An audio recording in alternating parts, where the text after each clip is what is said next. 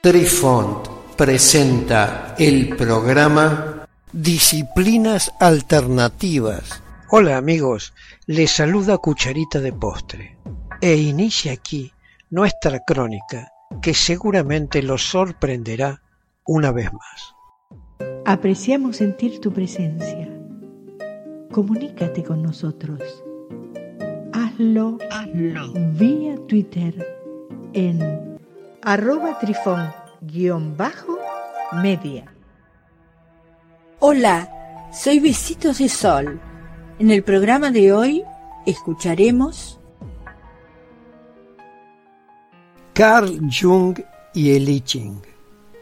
Ninguno de los componentes de nuestro equipo cursó estudios como sinólogo, por lo que hablar sobre el prefacio del I Ching habrá de constituir un testimonio de nuestro estudio y experiencia personal con este singular libro. De una forma muy parecida a lo expresado, comienza el prefacio de Carl Jung sobre el I Ching, agregando a continuación textualmente. Se me brinda así, además, una grata oportunidad para rendir homenaje una vez más a la memoria de mi desaparecido amigo Richard Wilhelm. Él mismo tenía honda conciencia de la importancia cultural de su traducción de Li Ching, versión sin igual en Occidente. Si el significado del libro de las mutaciones fuese fácil de aprender, la obra no requeriría de ningún prólogo.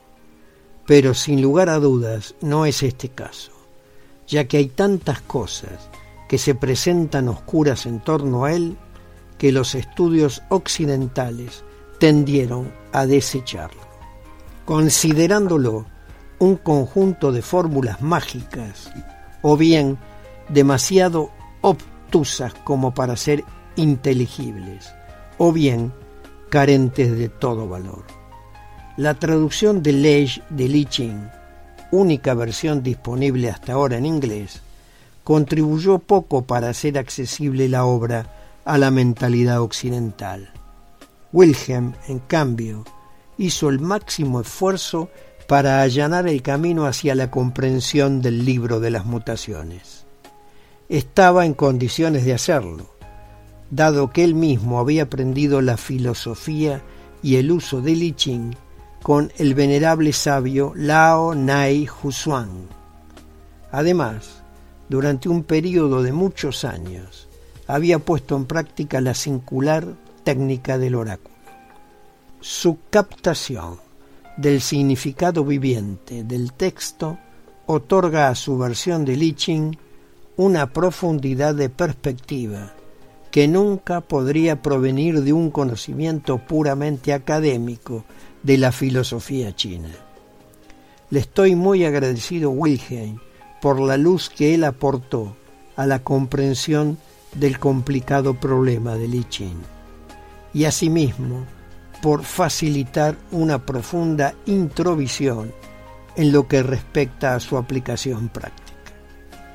A lo largo de más de 30 años, me he interesado por esta técnica oracular o método de exploración del inconsciente, ya que me parecía de insólita significación.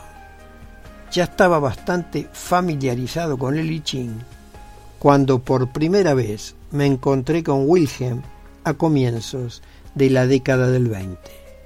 Me confirmó entonces lo que yo ya sabía y me enseñó muchas otras cosas más. No conozco el idioma chino ni he estado nunca en China. Puedo asegurar al lector que no es en modo algo fácil hallar la correcta vía de acceso a este documento del pensamiento chino, que se aparta de manera tan completa de nuestros modos de pensar. El azar y el I Ching. A fin de entender qué significa semejante libro, es imperioso dejar de lado ciertos prejuicios de la mente occidental.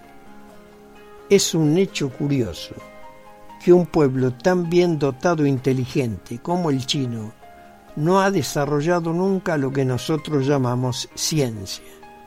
Pero sucede que nuestra ciencia se basa sobre el principio de causalidad y se considera que la causalidad es una verdad axiomática.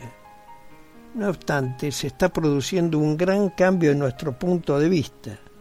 Lo que no consiguió la crítica de la razón pura de Kant, lo está logrando la física moderna. Las axiomas de la causalidad se están... Va de nuevo.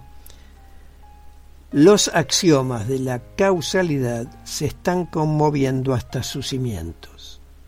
Sabemos ahora que lo que llamamos leyes naturales son verdades meramente estadísticas que deben, por lo tanto, necesariamente dejar margen a las excepciones. Todavía no hemos tomado lo bastante en cuenta el hecho de que necesitamos del laboratorio con sus incisivas restricciones, a fin de demostrar lo invariable validez de las leyes naturales. Si dejamos las cosas a merced de la naturaleza, vemos un cuadro muy diferente. Cada proceso se ve interferido en forma parcial o total por el azar, hasta tal punto que, en circunstancias naturales, una secuencia de hechos que se ajuste de manera absoluta a leyes específicas constituye casi una excepción. La mente china tal como yo la veo obrar en el I Ching, parece preocuparse exclusivamente por